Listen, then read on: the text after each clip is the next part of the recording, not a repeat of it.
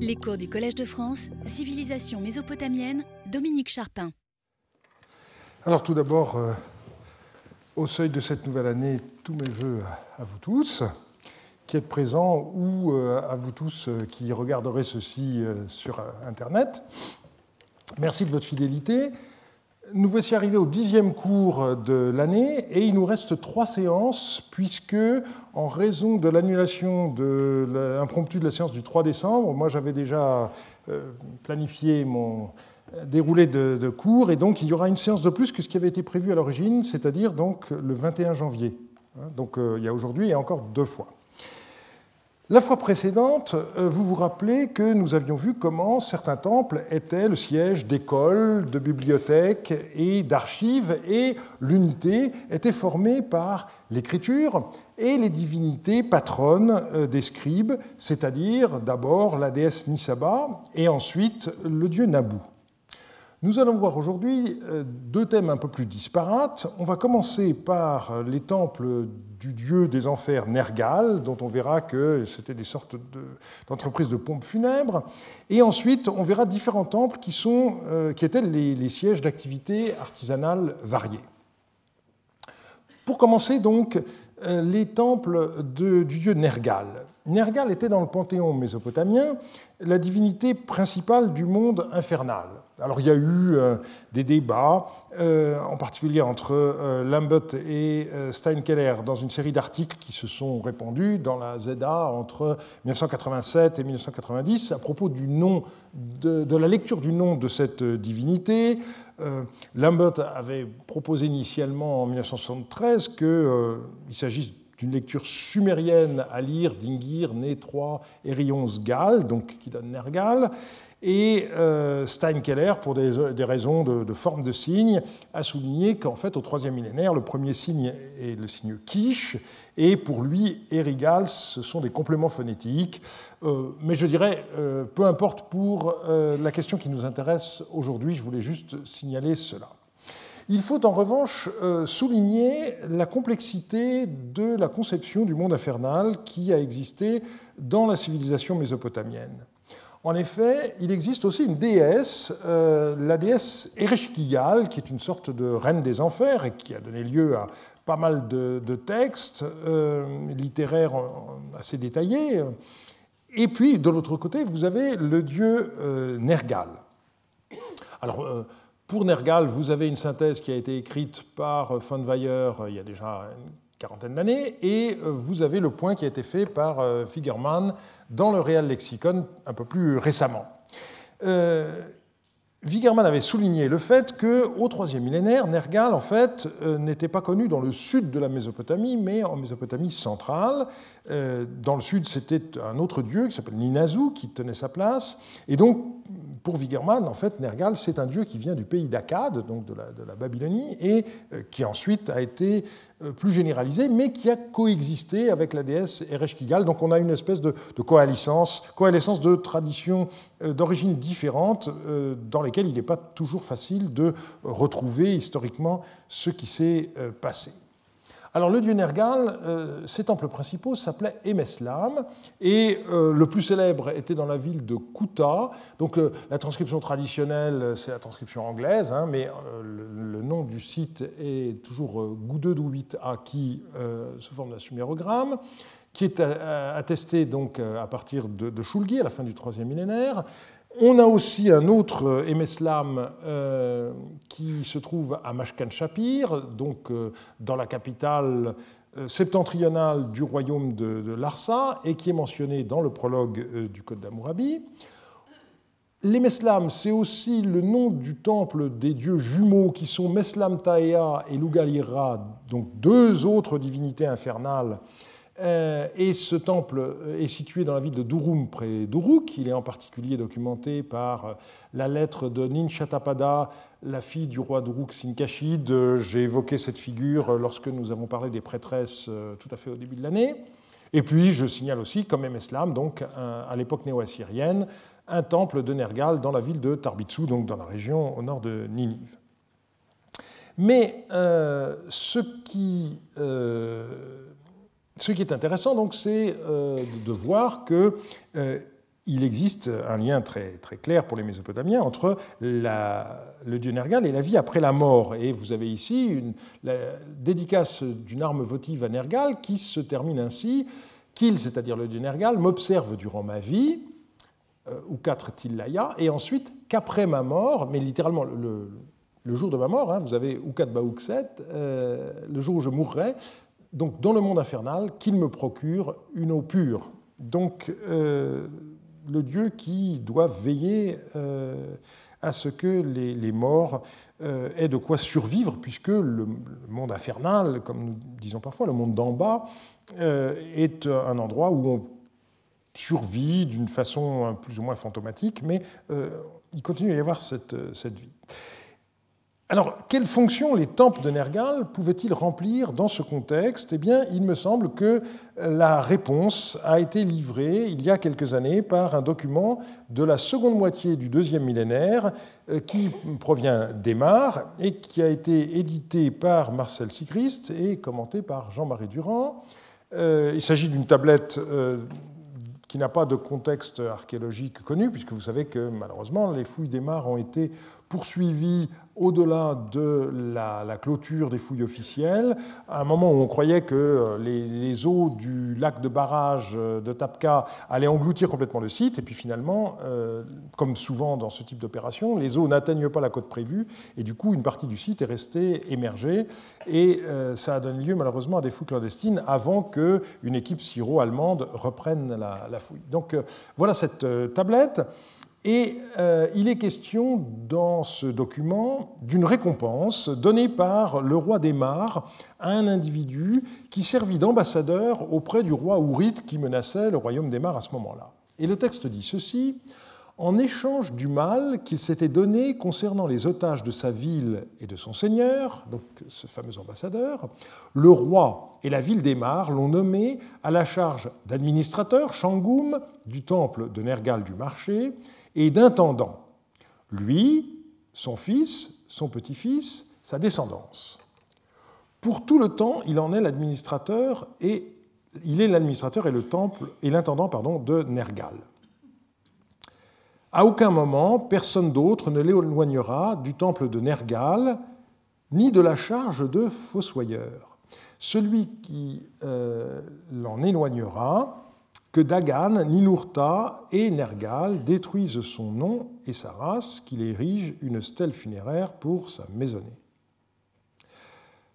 Vous voyez qu'il est question dans un premier temps de deux charges, celle de Shangoum, on a vu ce que ça représentait là encore au début de l'année, et puis une deuxième qui est plus étrange, celle de littéralement de grand ou grand du temple. Donc dans la première occurrence, vous avez euh, l'idéogramme Gal, et dans la deuxième occurrence, vous avez euh, euh, l'équivalent acadien noté phonétiquement, Rabé Bitil, littéralement le, grand du temple. Mais dans la dernière partie du texte, il n'est question d'aucune de ces deux charges, il est question en revanche de Kabbarutum.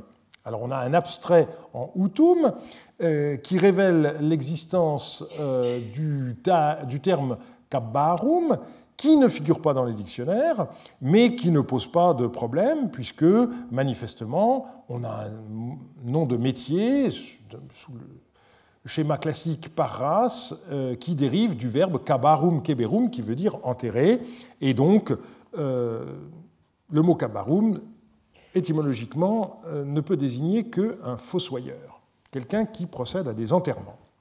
Et donc il nous faut essayer de voir un peu comment euh, cette affaire se situe par rapport aux pratiques funéraires en Mésopotamie. Donc il faut commencer par rappeler que euh, la civilisation mésopotamienne ne connaît pratiquement pas d'incinération. Et les rares cas qui sont connus de crémation correspondent à des châtiments. Pardon. Donc vous avez un colloque qui s'est tenu en 2004 et qui a été publié, et un exemple de châtiment qu'on trouve dans une chronique euh, hellénistique. Même lorsqu'on avait affaire à une épidémie, on enterrait les morts, comme le montre euh, cette lettre de Marie. La main du Dieu s'est calmée en ce qui concerne les bords de l'Euphrate et le pays tout entier. Elle n'a plus frappé. Vous savez que ce type de maladie était considéré comme envoyé par une divinité, et donc on disait main de telle divinité pour décrire une maladie, donc dans le cas des épidémies en particulier. En un jour, dix hommes et cinq enfants mouraient. Maintenant, la main du Dieu s'est apaisée. En un jour, pas un homme n'est mort. Le Dieu est calmé. J'ai fait prendre des présages pour faire enterrer le tas des morts. Suite à cette tablette de moi, j'enverrai un rapport complet chez mon Seigneur. Alors ça, c'est un, une des références que vous euh, trouvez si vous demandez euh, à Archibald euh, les attestations du verbe keberum. Et puis quand vous regardez le texte, malheureusement, à la ligne 12, vous vous apercevez que vous avez anakurulim kabarim, le verbe kabarum, il est dans la cassure et il a été restitué. Donc vous vous dites, euh, ça prouve rien. Eh bien, heureusement, on a une deuxième lettre qui a trait exactement aux mêmes événements, et là, c'est conservé. Donc la précédente, c'était ARM 26 1 260, là, c'est le numéro 263, et l'auteur de la lettre dit Au mois de Tirum le 10, j'ai fait prendre les présages pour enterrer le tas des morts, et vous avez cette fois l'expression qui est conservée, anakurulim kabarim. Et c'est à cause de ce passage conservé que la restitution a été faite dans le texte précédent. Donc, euh, on voit que même lorsqu'on a affaire à euh, une épidémie, on enterre autre cas un peu extrême, lorsqu'il s'agit d'exécuter des otages dans un contexte de guerre, eh bien l'exécution euh, doit être suivie par un enterrement en bonne et due forme, comme le montre une lettre de Samsiadou. Envoie des instructions pour que les Maria Ilanim, tous ceux qui sont chez toi, à divers titres, meurent dans la nuit même. Donc ordre de les exécuter. Parce que euh, le peuple des Yaïlanoum, en fait, ne sait toujours pas euh, soumis à Samsiadou, et donc euh, les gens qui étaient otages, eh bien, euh, on les exécute. Qu'il n'y ait plus de garde sans relâche, ni de dépenses de nourriture, ça ne sert à rien de garder ces gens puisque les autres sont des, rebelles, mais le roi ajoute qu'on leur fasse des tombes, qu'ils meurent et qu'ils soient enterrés dans les tombes ou dans des tombes, Ina Kuburi Likkebru. Donc on voit bien qu'on euh, a affaire à une civilisation qui pratique l'enterrement. Et les deux éléments centraux des funérailles que l'on peut repérer dans toutes sortes de textes, c'est d'une part la déploration et d'autre part donc l'enterrement, la mise au tombeau. Alors, du côté des textes littéraires, on peut citer ce passage de l'épopée de Gilgamesh, où le héros déclare, après la mort de son ami Enkidu, Jour et nuit, je le pleurais, je ne le donnais pas à enterrer, donc euh, on est dans un cas exceptionnel, au cas où mon ami se lèverait suite à mes cris. Donc l'idée de Gilgamesh, c'est que s'il pleure suffisamment, peut-être que Enkidu va revenir à la vie. Malheureusement, ça n'est pas ce qui se passe, et euh, à un moment donné, euh, le texte décrit d'une façon un peu horrible que les, vers commencent à tomber du, nez d'Enkidu, donc à ce moment-là, le roi comprend qu'il ne peut pas continuer comme ça.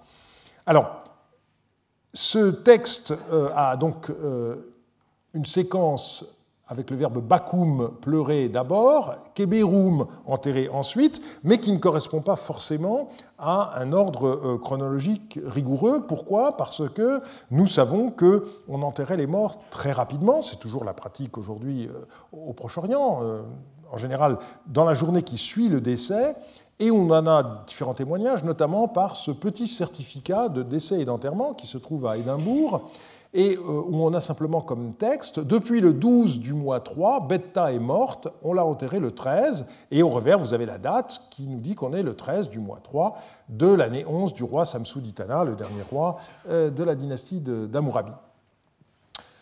Euh, donc on voit que dans la mesure où l'enterrement a lieu le lendemain, ça laisserait peu de temps pour la déploration, et de fait, nous avons différents témoignages qui montrent que les déplorations pouvaient durer euh, une semaine, deux semaines. Euh, j'ai euh, relevé les attestations pour l'époque paléo-babylonienne concernant les, rois, mais pas seulement, dans l'article que j'ai publié dans les mélanges Stoll. Alors ces déplorations, elles impliquaient l'existence de femmes euh, qui sont décrites par le mot acadien bakitum. Euh, mais il faut bien avouer que les références sont assez rares. Euh, la plupart du temps, on n'a quelques textes administratifs où ces femmes reçoivent des rations. Par exemple, vous avez dans ce texte qui provient du royaume de Larsa, YOS 5 261, une distribution de petits poissons. Et vous voyez que le texte commence par une distribution à des musiciens, Narmesh, ensuite à des musicienne, Mounous Narmesh, et ensuite, euh, il faudra vérifier par collation, mais d'après la copie, une lecture Bakkitoum est tout à fait possible, elle n'avait pas été euh, repérée, à des euh, pleureuses, ensuite Koudour Mabouk, qui est le père de ceux qui vont arriver sur le trône, et vous avez le total donc, de ces petits poissons qui sont calculés en fonction de mesures de capacité et non pas par unité. Les petits poissons, c'est comme ça qu'on les met dans des, dans des, récipients et donc on, les compte comme ça. Ce qui est intéressant, c'est que ce texte date de la fin de l'année 7 de Sinidinam, qui est la dernière année euh, de ce règne, et donc j'ai proposé que cette dépense puisse être liée à la mort du roi. Ça n'est qu'une euh, hypothèse. Autre exemple, euh, de, cette fois c'est du grain, qui est donné à des pleureuses, mais vous voyez qu'il y en a une bonne quantité. Alors malheureusement, on ne nous dit pas combien il y a de pleureuses et combien chacune reçoit, mais 3600 euh, litres, c'est tout de même euh, une certaine somme.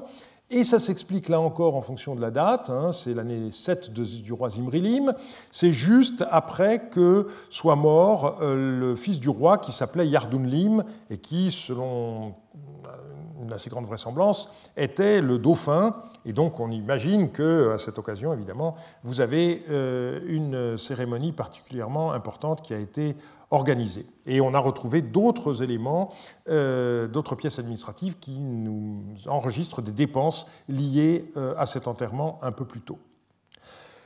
Ce qu'on peut observer par rapport à ces pleureuses, c'est qu'il ne faut sans doute pas les tenir pour des professionnels. Il s'agit d'une occupation temporaire, même si elle est rétribuée.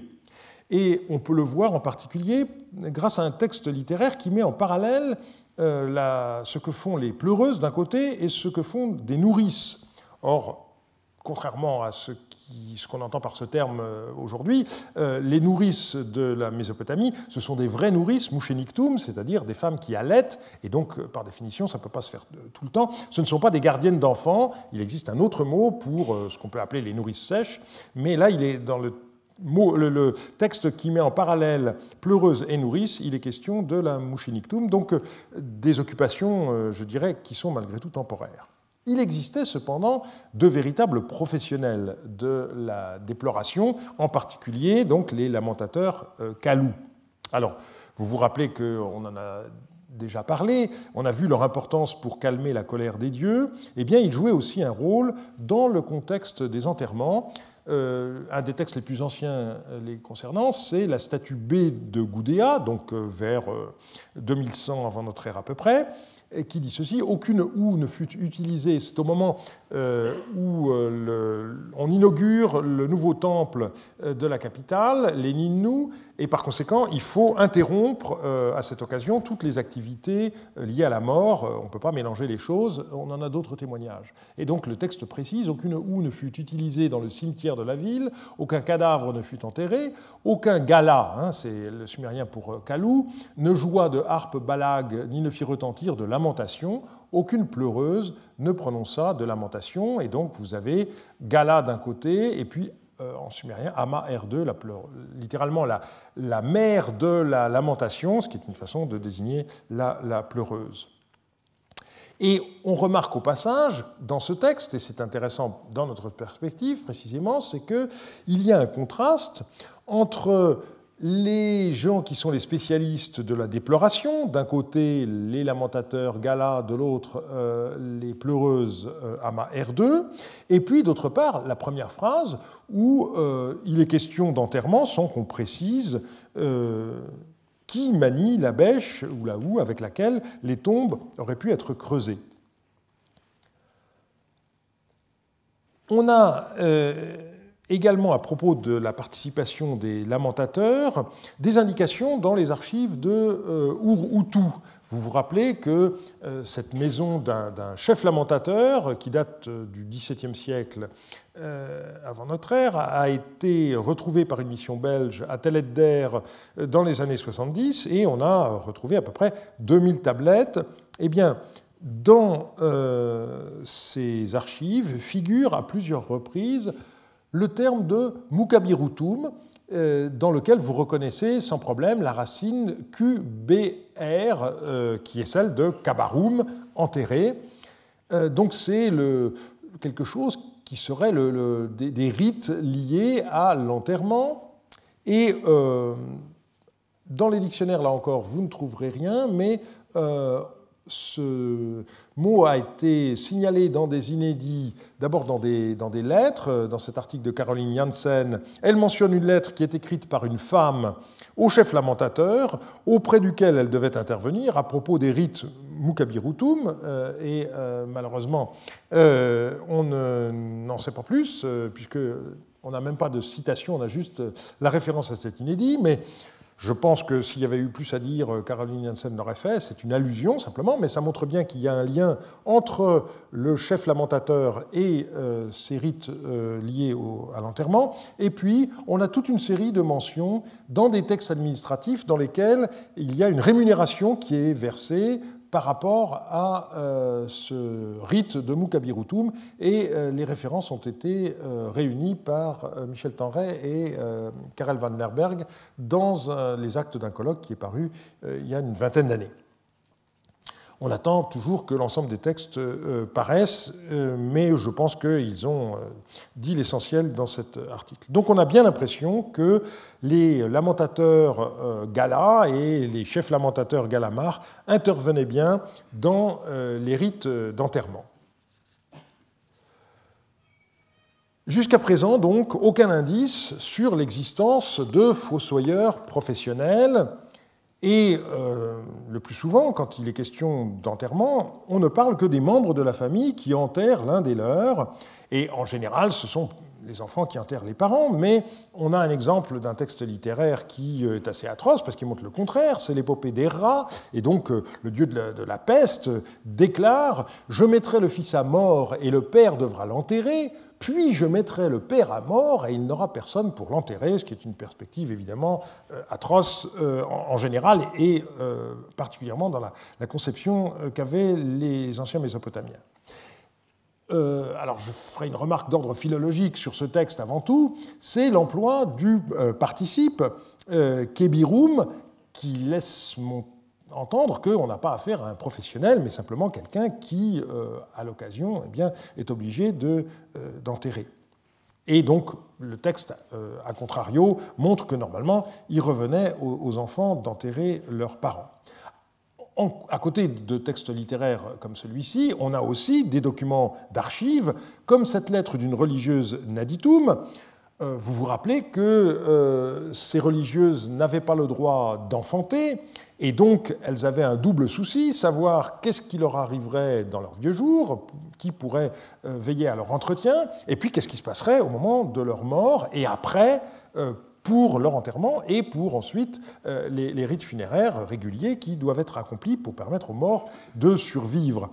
Et donc cette femme, a, dans cette lettre, déclare J'ai élevé un seul garçon en pensant qu'il grandisse pour qu'il puisse m'enterrer. Donc la, finalité de l'adoption, c'était en effet d'avoir quelqu'un qui puisse procéder à l'enterrement. Et euh, il ne s'agit pas de quelque chose qui est un phénomène propre à l'époque paléo-babylonienne ou au milieu de ces religieuses. Par exemple, dans les archives de Nouzi du XIVe siècle, on relève un contrat d'adoption euh, qui précise Tant que Païtéchoup vivra, Kini le révérera, le servira, et lorsque Païtéchoup mourra, alors Kini le pleurera et l'enterrera. Donc on a bien les deux éléments, la déploration et l'enterrement, et c'est bien le fils adoptif qui doit faire cela. Alors, L'archéologie nous donne un cadre spatial euh, pour euh, ces enterrements. Ce sont des caveaux funéraires situés sous les maisons. Et les fouilles euh, des maisons de Larsa dans les années 87-89, ont confirmé ce que Woolley avait, un demi-siècle plus tôt, décrit à Our, c'est-à-dire que les caveaux que l'on trouve sous les maisons étaient bien construits en même temps que celles-ci et destinés dès le départ à recueillir la dépouille des défunts de la famille. Je me rappelle que quand j'étais étudiant de des questions que se posait Madame Barlet à ce sujet. Elle avait un peu quelques doutes euh, lorsque euh, Woulet décrivait sans donner euh, de véritables plans en profondeur de ces maisons. Est-ce que vraiment c'est contemporain? Et donc, lorsque j'étais à l'ARSA en, en, 87, j'avais cherché désespérément euh, le caveau dans, cette maison et j'avais fini par l'apercevoir. Vous voyez qu'il y a une fosse ici. Eh bien, euh, en, vidant cette fosse, j'étais tombé sur le sommet du, caveau. J'étais évidemment tout content. Et donc ensuite, on a, poursuivi la, fouille et on voit bien comment euh, il est construit de façon manifeste au même moment que la, pièce qui est par-dessus. Et il y avait un système d'accès qu'on rebouchait, et on a retrouvé énormément de constructions de ce, genre, jusque en Occident. Euh, vous savez que la découverte de Dougarit euh, euh, a commencé par la découverte d'une tombe dans laquelle un paysan est, tombé. Donc, ce sont, c'est quelque chose d'assez, d'assez général. Et donc, il est assez logique que, voilà, lorsque on, enterre, alors le, terme évidemment ne suppose pas qu'on creuse véritablement, hein, il suffit de creuser euh, pour retrouver l'entrée de ce tombeau, et ensuite euh, euh, on, glisse le, nouveau cadavre, éventuellement en faisant un peu de place, à l'intérieur du caveau, et ensuite on rebouche. Hein. C'est ça le, fait d'enterrer.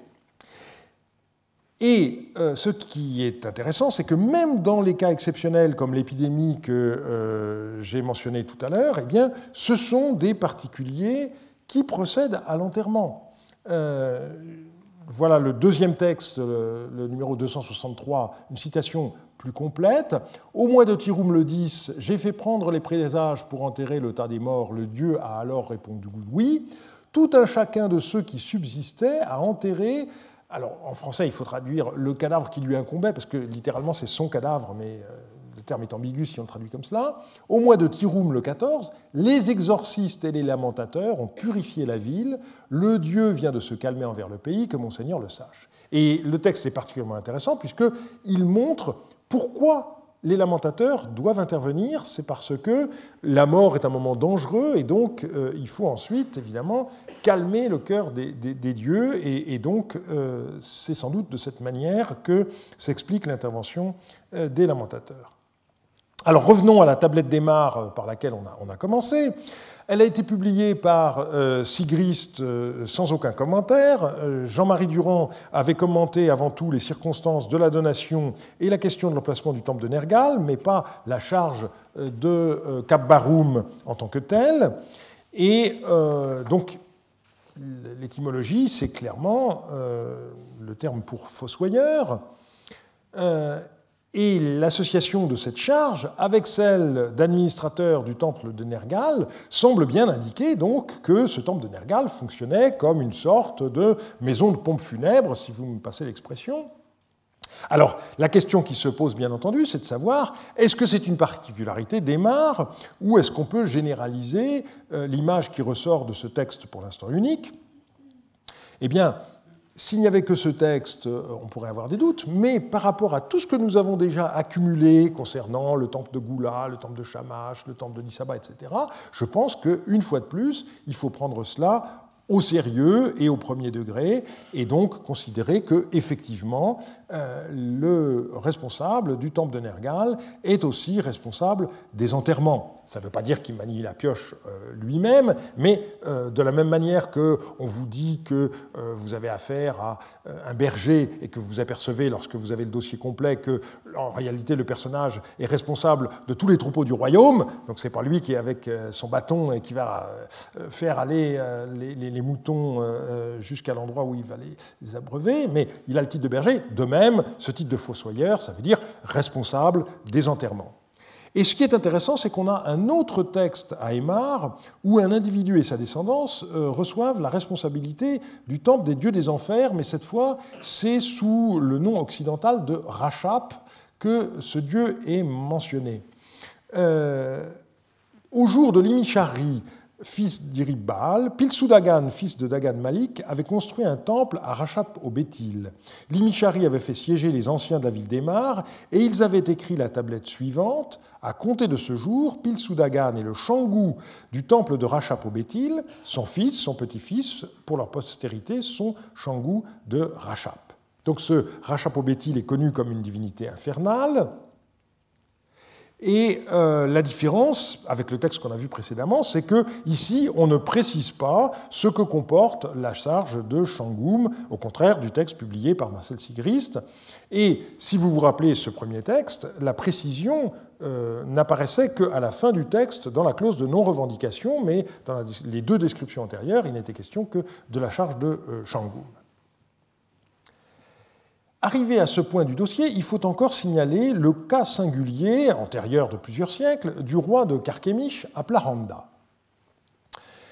Euh, Ziegler a publié dans son livre sur les, musiciens et la musique la, lettre suivante, qui est écrite par Ishtar Natsir, donc un, serviteur du roi de Marie Zimrilim, qui écrit ceci à Zimrilim J'ai parlé à Aplaranda des musiciens Gersekoum pour lesquels Monseigneur m'a envoyé.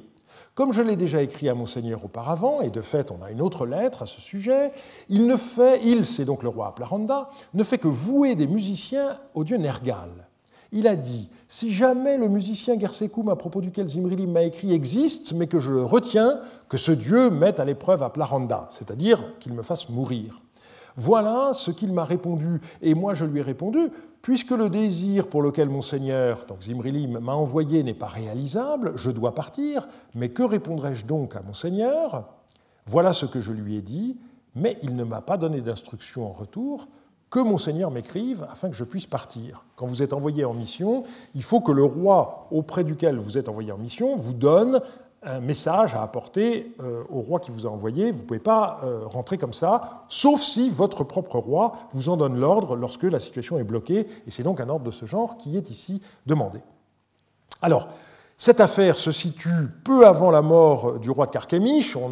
D'autres lettres qui montrent qu'il était très malade, le roi d'Alep euh, envoie son propre médecin, puis entre-temps on apprend qu'il s'est rétabli, donc le médecin retourne à Alep. Euh, et donc ici on voit comment, euh, sentant sa mort prochaine, le roi de Carchemish vouait constamment des musiciens au dieu Nergal, le dieu des enfers, au point de n'avoir plus aucun musicien à envoyer en présent au roi de Marie qui lui en faisait la demande. Et donc, on a bien le sentiment que le roi euh, de Carchemish cherchait à se propicier le dieu des enfers, mais malheureusement, ces lettres ne précisent pas quel rôle concret ces musiciens étaient amenés à jouer lors des obsèques ou par la suite. Euh, on n'a pas de documentation euh, à cet égard. Alors ce qu'on peut se demander, c'est que là encore, Carchemish, on est en Syrie occidentale, et donc la question c'est est-ce qu'il y a une spécificité de cette région euh, par rapport aux, enterrements? Eh bien, je ne le crois pas. Si on revient sur le texte de l'Arsa YOS 5 261, en effet, on voit qu'il y a mention de musiciens, musiciennes et pleureuses, et euh, j'avais proposé de mettre cela en rapport avec la mort du roi Sinidinam. Donc euh, euh, je pense qu'on a un phénomène qui est euh, général. Mais ce qu'il ne faut pas oublier, c'est que même si on a retrouvé sous un certain nombre de maisons des caveaux funéraires, eh bien, il existait de véritables cimetières dans les villes. Tout le monde n'avait pas une belle maison avec un caveau euh, construit comme celui qu'on a vu. Hein. Euh, l'exemple de Larsa que je vous ai montré provient euh, du quartier des plus riches marchands, et il est bien évident que ce n'était pas le cas de tout le monde. Et l'extrait de la statue B de Gudea racontant l'inauguration du grand temple Eninu montre bien qu'il y a un Kimar Uru c'est-à-dire un cimetière de la ville. Alors il se trouve que malheureusement, dans les fouilles jusqu'à présent, les cimetières qu'on a retrouvés, ce sont pour euh, des périodes euh, assez anciennes, et on n'a pas euh, de cimetière urbain, disons du deuxième ou du premier millénaire, qui a été fouillé à, grande échelle, mais il est vraisemblable que c'est là encore la question du, hasard des, fouilles, et ce serait bien entendu intéressant de, de voir cela. Et donc on peut penser que c'est particulièrement par rapport à ces cimetières urbains que le responsable du temple de Nergal euh, devait euh, s'occuper des, choses, bien entendu. Par ailleurs, il ne faut pas considérer que euh, c'est une prérogative exclusive du dieu Nergal, puisque on a un autre temple qui porte un nom semblable, Bitsipité, le temple des lamentations, des déplorations, qui est donc un bâtiment à Babylone, euh, dans lequel il y a des rituels conduits par du, personnel de Belet Babili, la dame de Babylone, donc ça n'est pas Nergal, et on sait que Sipitum, c'est un des termes qui désigne la déploration dans un contexte funéraire, donc on voit qu'ici, euh, il est question, mais dans un texte du premier millénaire, d'une autre divinité que Nergal, mais ça c'est quelque chose, on y reviendra en conclusion, euh, qu'on a déjà rencontré, le fait qu'il n'y a pas un dieu, une fonction, les choses sont moins euh, univoque que cela. On va passer maintenant donc au deuxième volet du cours d'aujourd'hui, c'est-à-dire les activités artisanales. Alors, on peut dire que euh, le fait que le temple du dieu des enfers ait un rapport avec les enterrements n'est pas quelque chose qui est bouleversant, mais vous allez voir maintenant qu'il y a des activités de type artisanal qui sont liées à différents temples en fonction de certaines spécificités de leur divinité principale, mais qui sont malgré tout des activités pour lesquelles, a priori, nous ne verrions aucun arrière-plan religieux. Et on va commencer par euh, des activités de laiterie ou crèmerie, fabrication de fromage. Euh, que le dieu Lune ait un rapport avec la production de fromage peut nous étonner. Et encore, nous avons le camembert, mais euh, ça n'existe pas en Mésopotamie. Euh, en réalité, les choses s'expliquent euh, par la mythologie. L'animal attribut du dieu Lune, c'est le taureau. Et Van Dyck avait publié, et ça a été repris sous forme d'un petit livre par Nick Veldois, une incantation pour aider à la délivrance euh, d'une femme qui accouche. Et ça commence par un mythe étiologique qui montre comment le dieu Lune à la fois féconda une vache en tant que taureau et aida à sa délivrance en tant que berger. Donc euh, on voit donc euh, à quel point le dieu Lune est lié de près au troupeau. Or, c'est précisément à propos du temple de Nanassi Naour que l'on a une documentation sur d'énormes troupeaux de bovins et d'ovins et des activités de laiterie qui ont été euh, étudiées euh, il y a une cinquantaine d'années maintenant par euh, Kilian Boots. et il a en particulier utilisé des textes qui proviennent de, de fouilles antérieures aux fouilles officielles anglaises, qui sont publiées dans YOS 5 et euh, je voudrais au passage signaler pour les utilisateurs d'Archibab que euh, les transcriptions qui viennent de Berlin et qui sont en ligne sur Archibab, en fait, sont les transcriptions euh, qui ont été faites par Kilian Boots à l'époque où il était assistant de, de, dans le, projet des textes administratifs paléo-babyloniens euh, qui euh, avait lieu à, Berlin. Alors voici un exemple de, ces textes, YOS 532, donc on vous indique que le, texte est parcouru par une rature, donc c'est manifestement une rature qui a été faite volontairement en fonction de, de la tenue des livres de compte, et ce texte est un texte tout simple qui comptabilise une vache adulte, alors littéralement une vache de un an, nous dirions une génisse, mais en Mésopotamie, il n'y a pas de mot spécifique pour ça.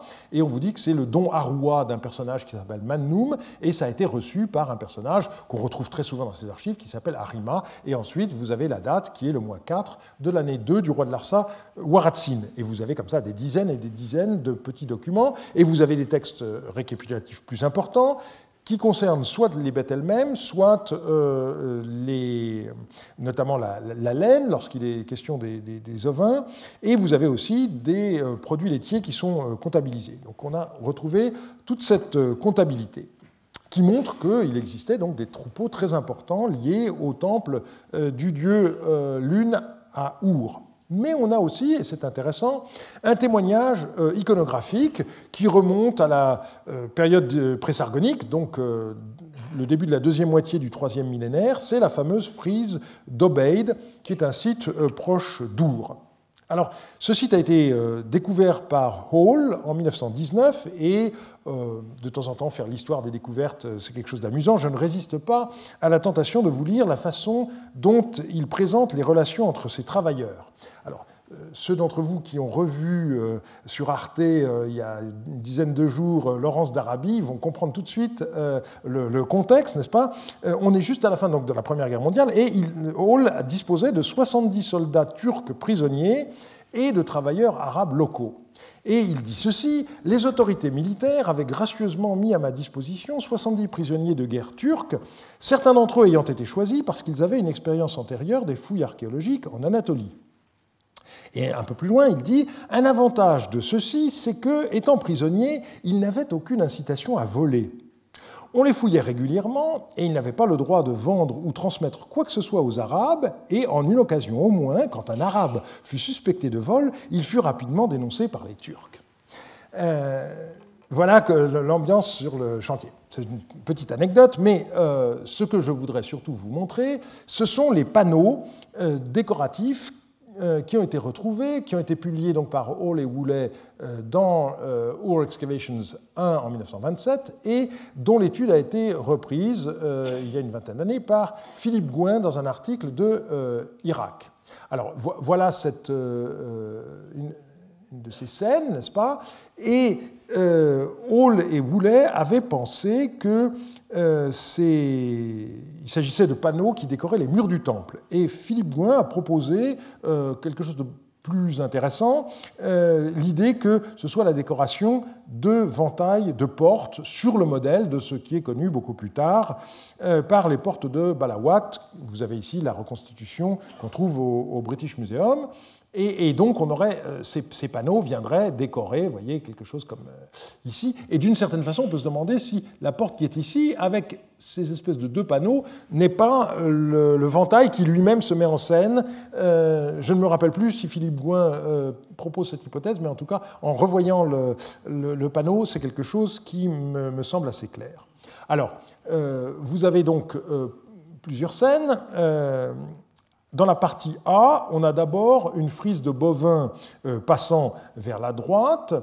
Euh, dans la partie B1, euh, donc à droite, vous avez la représentation de la traite du bétail sur le pâturage, et on voit que les veaux sont attachés à leur mère par un licou qui forme une sorte de muselière et qui les empêche de, téter. Hein, c'est toujours le problème dans ces moments-là. Il faut écarter les petits.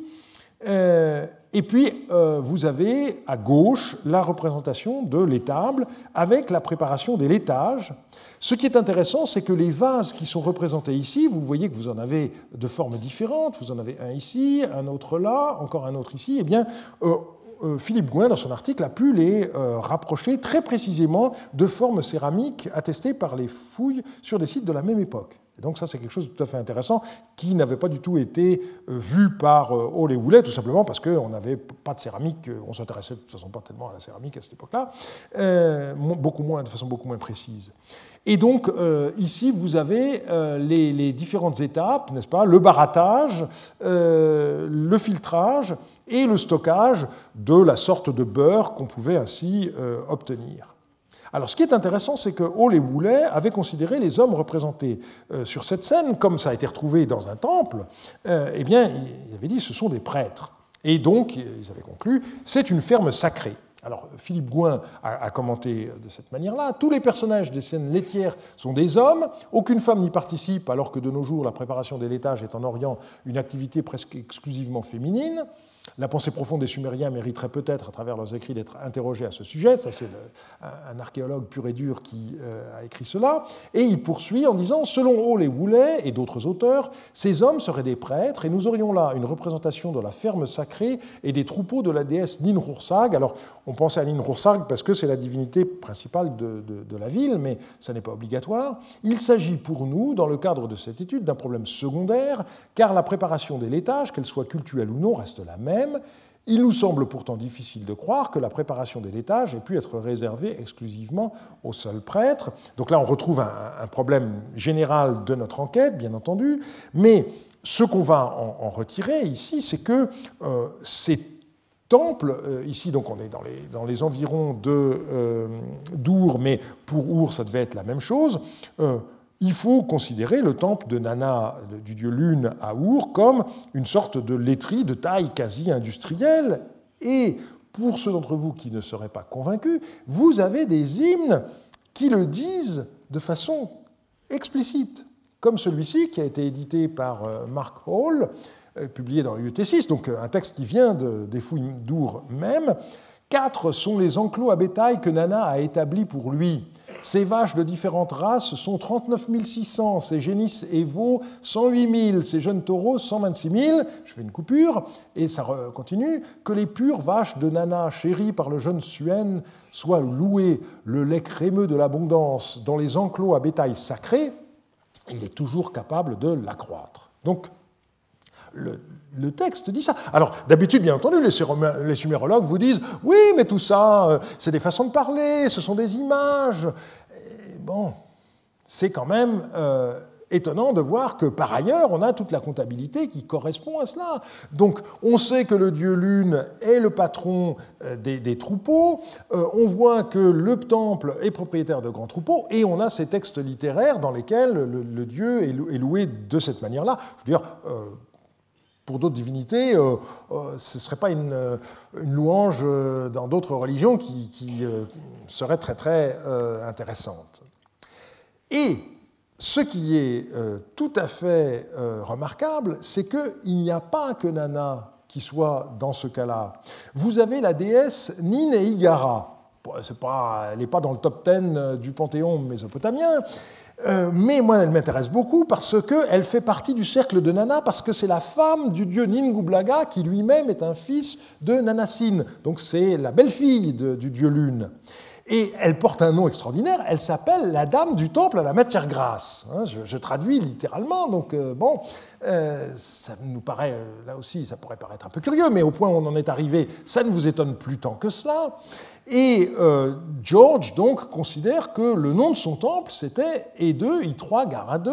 Il n'est pas attesté en tant que tel, mais il le met en rapport avec une chapelle d'Ishtar, là aussi connue par des textes plus tardifs, où euh, vous avez ce, nom tout à fait étonnant, Edega I3 Nun de Doucet, donc littéralement le temple qui convient euh, au, lait et au, beurre, liquide. Euh, le n'est-ce pas, et qui est une chapelle d'Ishtar à, Babylone. Et on ne va pas s'en tenir là, on a aussi le cas de Dumuzi. Dumuzi, c'est, euh, il est surtout connu comme étant le dieu qui meurt et qui ressuscite euh, chaque année, mais c'est aussi le dieu berger par excellence. Et comment s'appelle le temple de Dumuzi à Our, bâti par le roi Rimsin Il s'appelle E2 I3, Gara2 sous 3, le temple empli de graisse. Hein, et euh, c'est. Euh, alors, s'il n'y avait que le nom du temple, on pourrait se dire bon, mais on a l'inscription complète euh, de dédicace de, ce temple, et, qui dit ceci Pour le dieu d'Umuzi, le dieu des offrandes, époux bien-aimé de la déesse Inanna, berger de la vaste steppe, qui sait parfaitement prendre soin de toutes les créatures, donc des, des bêtes de son troupeau, son seigneur. Rimsin, le prince qui respecte Nippur, pourvoyeur d'Our, roi de Larsa, roi de Sumer et d'Akkad, a bâti pour toujours l'Eigirasu, la demeure qu'il aime, donc euh, qu'aime le dieu Dumuzi, qui convient à sa résidence, qui convient à sa résidence, pour sa vie et la vie de Kudurmabouk, le père qu'il a engendré. Que pour cela le dieu Dumuzi, son seigneur, se réjouisse à son sujet et qu'il multiplie pour lui bovins et ovins dans les étables et les bergeries. Et vous voyez en particulier l'importance de la ligne 13, car après le nom cérémoniel du temple, vous avez la formule courante qui touche qui a gagné euh, le temple qui convient à sa résidence, qui montre bien qu'on n'a pas affaire à une annexe du temple euh, dans laquelle on aurait quelques euh, occupations du type étable, etc. Ce n'est pas l'annexe, c'est le temple lui-même, c'est là où réside le Dieu. Et on a encore un, autre nom de temple de Dumuzi, n'est-ce pas, euh, qui est euh, donc le temple des troupeaux grouillants, surabondants, euh, qu'on peut trouver également dans le livre de, de, George. Donc on voit que tous ces temples, et vous avez vu qu'on en a beaucoup cette fois, et avec des, dieux qui sont précisément les divinités responsables des troupeaux, eh on a des centres de transformation des produits laitiers produits par les ovins et les bovins de ces temples, voués aux dieux protecteurs des troupeaux euh, de gros et de petits bétail. Voilà pour euh, les crèmeries. On va passer à des choses plus intéressantes maintenant, les brasseries. Alors, euh, il faut rappeler d'abord le rôle, euh, l'importance de la bière dans la civilisation euh, mésopotamienne. donc, le sumérien Kash et l'acadien Shikarum désignent cette boisson. elle est assez différente de celle que certains d'entre nous apprécient de nos jours, mais le principe reste le même. Et c'est pourquoi on peut parler de, bière, même si le, goût n'est pas le même. C'est une boisson alcoolisée qui est obtenue à partir de denrées sucrées sans distillation et la différence avec le vin, c'est que dans le cas du vin, euh, le, sucre euh, vient de produits qui sont ajoutés par rapport au raisin, tandis que dans le cas de la bière, euh, le sucre provient de plantes comme, comme l'orge. Et ce qui est très important en Mésopotamie, eh c'est que euh, la bière est, du point de vue pathologique, une boisson saine, et donc ça évite euh, d'attraper des maladies en buvant une eau euh, malsaine, puisque on ne savait pas que si on fait bouillir de l'eau, on, on, élimine des germes, mais par expérience, on s'était rendu compte qu'en buvant de la bière, on était moins malade qu'en buvant de l'eau. Et on connaît un hymne en sumérien adressé à la déesse Ninkasi, qui est la déesse patronne de la bière dans le panthéon sumérien. Alors vous pourriez vous dire, ces Sumériens sont quand même euh, euh, un peu étranges d'avoir une, une, déesse de la bière. Eh bien, il faut réfléchir que, en fait, le processus de fermentation pour les anciens Mésopotamiens était quelque chose d'extrêmement mystérieux. Et de même que vous avez un dieu forgeron, parce que euh, le, moment où le, métal coule, n'est-ce pas, là aussi, c'est quelque chose de très, étrange de voir qu'à partir d'une pierre, vous pouvez couler du métal. Eh bien, euh, euh, de, de, même, la transformation de, de grains en la transformation de grains en bière, c'est quelque chose d'étrange, et donc il y a bien une divinité qui euh, surveille ce, processus. Alors cet hymne, il a été d'abord publié euh, par Miguel Civil dans le volume de mélange qui avait été offert à Oppenheim en 1964, et il a été repris par euh, Salaberger tout récemment dans les mélanges Pascal à. Euh, c'est un texte de 48 lignes euh, qui décrit avant tout la façon de brasser la, bière. Et ce qui est intéressant, c'est que euh, chaque verre est, repris pratiquement tel quel une deuxième fois. Alors, Salaberger a pensé qu'on avait d'abord un soliste et puis ensuite on avait un chœur qui reprenait. Donc, on aura une sorte de chanson à boire. Et le fait est que l'hymne proprement dit est suivi dans les trois manuscrits par une chanson à boire de 30 lignes très joyeuse. Et Salaberger dit que, bien sûr, c'est le changement de d'atmosphère est attribué à l'alcool, bien que la bière sumérienne ne titre que 3 degrés 5 d'après les reconstitutions euh, qui ont été euh, pratiquées. Et euh, Salaberger parle à ce sujet de façon très amusante de philologie expérimentale. Il faut souligner d'ailleurs que la bière mésopotamienne semble avoir été, avoir moussé, avoir pétillé beaucoup moins que ce que nous apprécions aujourd'hui. Alors, Salaberger avait été intéressé par la terminologie technique de cet hymne dans le cadre d'un séminaire commun avec Adelaï Otto, euh, sa collègue archéologue, qui avait découvert une brasserie dans ses fouilles de Tel Bazi en Syrie, et en collaboration aussi avec euh, Martin Tsarnkov de l'Université technique de Munich. Hein, en Bavière, évidemment, euh, vous avez une université technique qui s'intéresse beaucoup à la, bière. Dans le cas de la déesse Ninkasi, par rapport aux autres cas que nous avons vus, je n'ai pas de nom cérémoniel de temple à vous offrir, euh, mais euh, on peut supposer donc que les temples voués à cette déesse fonctionnaient comme brasserie, sans aller jusqu'à la brasserie lyonnaise, fondée en 1997, que j'ai découverte, dont j'ai découvert l'existence par hasard en me promenant au mois de décembre dans le, vieux Lyon, n'est-ce pas? Donc ça s'appelle l'Incassi, lieu de brassage. Hein, vous pouvez aller regarder sur Internet, c'est amusant. mais ils n'expliquent pas pourquoi ils ont choisi ce, ce nom. Et donc, le, fait qu'il s'agisse bien d'une brasserie, eh bien, on en a malgré tout un indice. Parce que cette tradition a perduré. Et dans le cas de la déesse de la bière, on a le même transfert que pour la déesse de l'écriture. On est passé d'une déesse Ninkasi à un dieu qui s'appelle Sirish, de la même manière que nous avions vu que Nisaba, la déesse de l'écriture, était remplacée par un dieu, Nabu. Eh bien, on connaît à Babylone un sanctuaire de Sirish qui s'appelle Ekurunna, donc qui veut dire le temple de la boisson alcoolisée. Et donc là, vous avez le nom cérémoniel qui correspond, donc on pourrait dire la, brasserie avec un B majuscule euh, pour décrire ce temple. Donc je pense que c'est par hasard qu'on n'a pas le nom d'un temple de la déesse Ninkasi pour les périodes plus anciennes, mais que c'était la même chose. Et je vais terminer par une parfumerie. Alors là, c'est le cas inverse. J'ai le nom de la parfumerie, mais je n'ai pas le nom du, dieu à qui ce temple a été voué. Euh, c'est un, texte qui est cassé, mais d'après la titulature, on peut être sûr que c'est un temple qui a été euh, voué par le roi Rimsin de Larsa, donc à un dieu ou à une déesse. En sumérien, malheureusement, euh, on ne peut pas distinguer. Et donc c'est au dieu ou à la déesse mhm, Rimsin, celui qui prend soin de Girsou et du territoire de Lagash, qui convient parfaitement au rite des Ridou, qui est respectueux de l'Ebabar, le roi de Larsa, le roi de Sumer et d'Akkad. Les deux I3 Ra2 Ra2, ce qui littéralement signifie la parfumerie, dont les odeurs sont agréables, dont les bois aromatiques sont précieux, il a bâti. Alors Na, pour lui ou pour elle, on ne sait pas. Et euh, donc, ce qui est intéressant, c'est que dans les textes lexicaux, et 2 I3 Ra2 Ra2, c'est Bitrakim, la parfumerie, mais c'est la parfumerie euh, qui, produit, en fait, non pas des parfums, mais des huiles parfumées. Hein. Euh, vous avez des études là-dessus, en particulier celle de. Francis Johannes dans Marie 7, et puis il y aura bientôt une thèse qui devrait être terminée sur ces, sujets.